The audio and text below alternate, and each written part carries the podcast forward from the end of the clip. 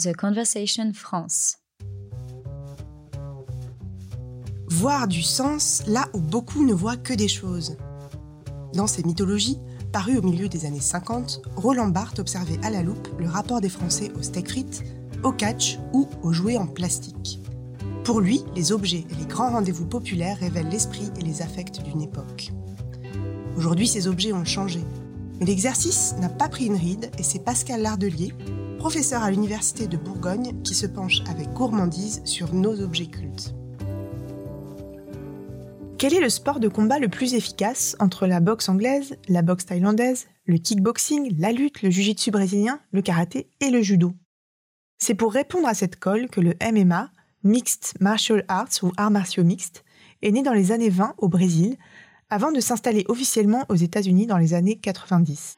En France, la pratique du MMA en compétition est légale et sa diffusion à la télévision sont autorisées depuis janvier 2020. Et cette discipline rencontre un succès populaire planétaire. Aujourd'hui, pour parler de ce que le MMA nous dit de notre société, nous recevons Pascal Lardelier. Bonjour Pascal. Bonjour Sonia. Alors le MMA, on en a beaucoup entendu parler pour sa dimension transgressive. Pourquoi est-ce que euh, c'est un, art martial qui choque alors dans un premier temps, il faut savoir que le MMA, il a un très ancien euh, ancêtre. Dans la Grèce antique, il y avait un art euh, martial, enfin une technique de combat qui mélangeait à peu près justement plein de, techniques différentes. C'était le pancras, qui était euh, quelque chose d'assez pratiqué. Et puis il y a eu de même au, Brésil une autre technique qui est apparue et qui est l'ancêtre récent pour le coup du MMA, c'est le vale-tudo. Tout est permis en portugais. Et voilà. Et donc c'est vraiment ces deux ancêtres, pourrait-on dire. Et puis le MMA contemporain, eh bien, comme vous le disiez, c'est un petit peu un challenge. Qui est le plus fort de tous? J'aime me battre. Alors c'est vrai que longtemps, les combattants et les champions de tous les arts martiaux, euh, donc le karaté, le judo, le jiu-jitsu, le taekwondo, la lutte, la boxe anglaise, la boxe française, la boxe thaï, le kickboxing, eh bien tous étaient dans des catégories étanches et tous menaient leur carrière eh bien dans leurs disciplines respectives. Et puis un jour on s'est dit et on s'est posé la question que vous me posiez en introduction, eh bien qui est le plus fort de tous? Et c'est là que l'on a mis ces combattants dans une cage, on va revenir sur la métaphore et les imaginaires de la cage, et qu'on s'est dit eh bien, que le meilleur gagne ou que le plus fort d'entre vous tous gagne. Oui, avec le questionnement sur l'efficacité finalement. Il y, a, cette histoire de euh, qu'est-ce qui marche le mieux si on doit vraiment rencontrer un combattant euh, dans la rue, qui peut l'emporter? Donc il y, a aussi euh, une interrogation de de fond autour de ça. La question, c'est effectivement quel est le, de toutes ces techniques, de tous ces arts martiaux, quel est euh, le plus efficace? Vous le disiez à l'instant, qui est le dernier à rester debout Si effectivement on les mettait tous les uns contre les autres, et c'est quelque chose, c'est une question, oui, qui se pose. Et puis donc les, promoteurs du MMA et ceux qui l'ont vraiment inventé et, promu, eh bien ils se sont dit à la base, la question c'était celle-là, c'était, eh bien quelle est la technique la plus la plus efficace en fait, voilà. Et puis bah, les choses se sont constituées, se sont institutionnalisées autour de cela. Et puis maintenant c'est une manne financière gigantesque, hein, puisqu'on sait que les chaînes euh, qui diffusent les grands combats de MMA, eh bien, elles font des dizaines de millions de vues et le MMA est comme un lierre désormais médiatique qui étend son emprise et puis qui essaye de conquérir les derniers pays qui lui résistent encore. Il y avait la France, il y a la Thaïlande où la boxe thaï est une institution absolue, mais c'est vrai que le MMA en 20 ans à peine est devenu vraiment un nouveau phénomène sportif, médiatique et social pourrait-on dire, car il gagne de plus en plus d'adeptes. Pourquoi une telle popularité finalement pour ce sport euh, qu'on peut tout de même qualifier d'ultra violent Il y a une dimension déjà nouvelle, hein, c'est quelque chose de nouveau. Euh, ensuite, parce qu'il y a une dimension complètement transgressive, je pense.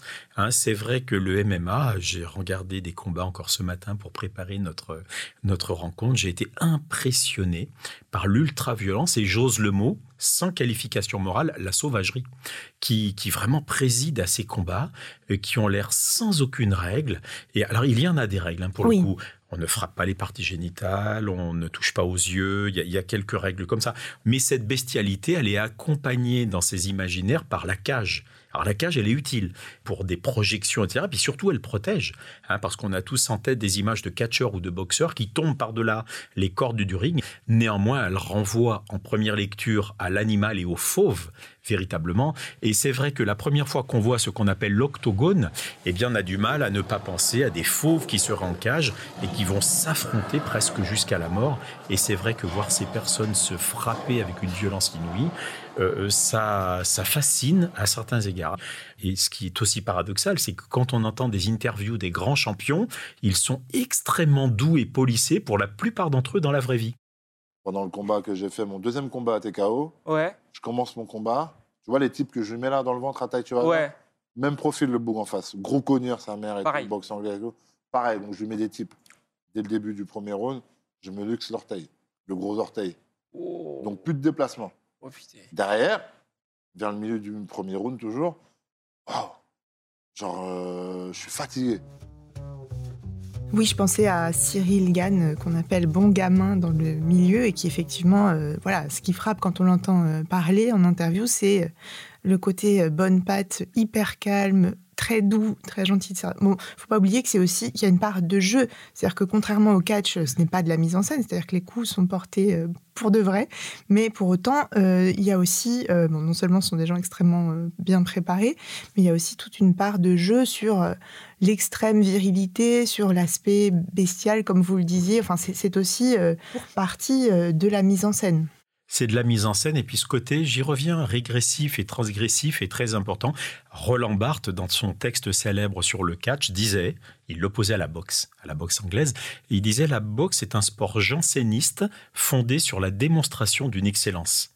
Et là, on est aux antipodes d'un sport janséniste. On est dans une espèce de, j'y reviens, de bestialité.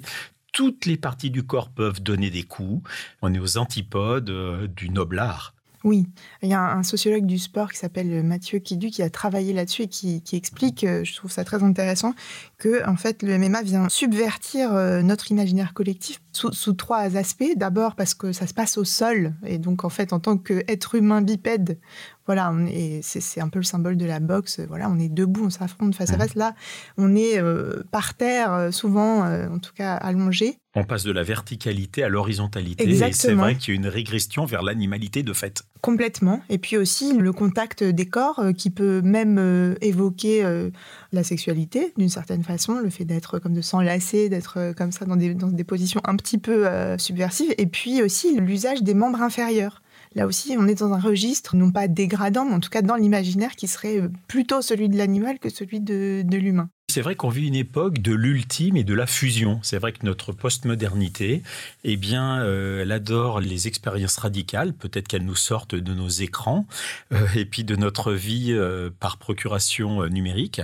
Donc, il y a ce côté d'abord euh, ultime d'une expérience radicale et entendre les interviews des grands champions, ils le disent tous. Ils disent on ne sait pas si on va sortir de la cage d'abord et on ne sait pas comment on va en sortir. Donc, il y a une décharge d'adrénaline euh, par procuration chez les spectateurs, et puis euh, de fait pour ceux qui sont dans la cage. Et puis autre chose importante par rapport à la modernité, nous vivons l'époque de la fusion. On parle de la fusion en cuisine, on parle de la fusion en euh, musique, et c'est vrai qu'il y a énormément de domaines où euh, le mix, c'est le cas de le dire, eh bien règne en maître désormais. Les cloisons ont explosé véritablement, et là on est effectivement dans un sport qui est une espèce de fusion euh, radicale et ultime, eh bien de plein d'arts martiaux qui, je le répète, vivaient avant dans leur dans leurs tranches respectives. Alors, on a parlé de la catharsis, on a parlé de la fusion, mais il y a aussi un autre aspect qui est celui du contact, parce que on est on vit l'époque du sans contact, les objets connectés, les réunions à distance. Et là, finalement, grâce à ce spectacle-là, on est dans le full contact, c'est-à-dire soudain des corps qui s'enlacent, euh, du toucher euh, à foison. Donc, euh, est-ce qu'il n'y a pas aussi une espèce de compensation à cet endroit-là? Oui, vous avez raison, l'intuition est très très juste. Nous vivons une époque pleine de paradoxes. C'est un petit peu ce que nous disons dans cette série Objet culte. Et c'est vrai que à une époque du sans contact, de la distance imposée, de la précaution, de l'écran partout, eh bien, on est là effectivement dans un contact et dans une fusion j'y reviens, des corps, avec l'ambiguïté sexuelle que vous évoquiez à l'instant, et puis avec cette régression euh, euh, bestiale euh, dans cette cage, qui évoque aussi, et on n'en a pas parlé, je crois que c'est très important, les gladiateurs.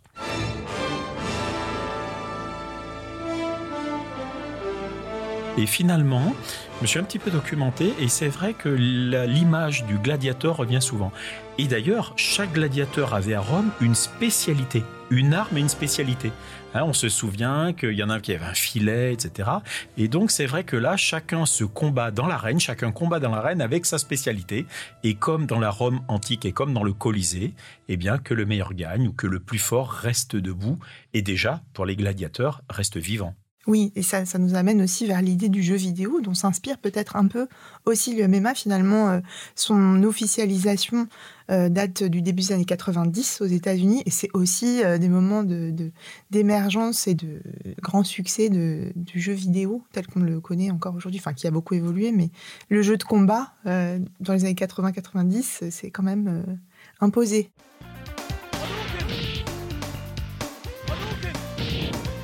Un parallèle est aussi à faire avec les jeux vidéo, vous avez raison, avec ce côté hyper spectaculaire, euh, ce côté un petit peu outrancier. Avec, oui, des personnages euh, bien marqués, avec une forte personnalité, et euh, hyper viril aussi, ça on n'en a pas parlé, mais il y a aussi cette dimension de performance de genre dans le MMA. Oui, alors ils sont, c'est vrai que quand on les voit, il y a une musculature impressionnante, il y a des tatouages, il y a une exacerbation de la virilité. Et puis, euh, ben, on transgresse aussi euh, les, cloisons de genre, puisque j'ai vu des combats de femmes, et là aussi, c'est quelque chose. Hein.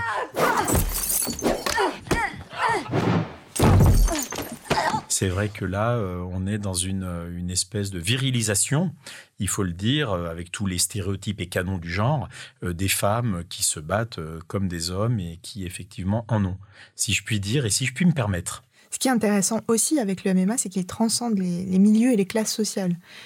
par exemple, j'ai découvert en préparant notre échange que des élèves de l'ENS Lyon pratiquaient le MMA.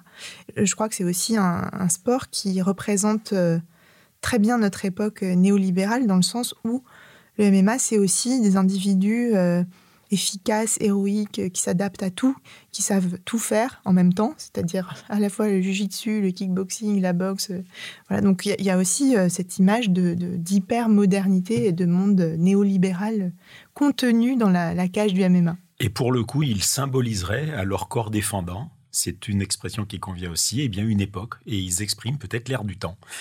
Euh, quoi qu'on en pense, cette régression, cette bestialité assumée, et puis comme vous le disiez, pour autant les valeurs du néolibéralisme dans son acception la plus, la plus complète et caricaturale peut-être.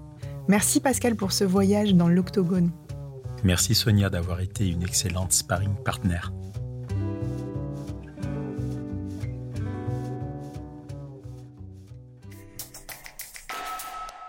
The Conversation France.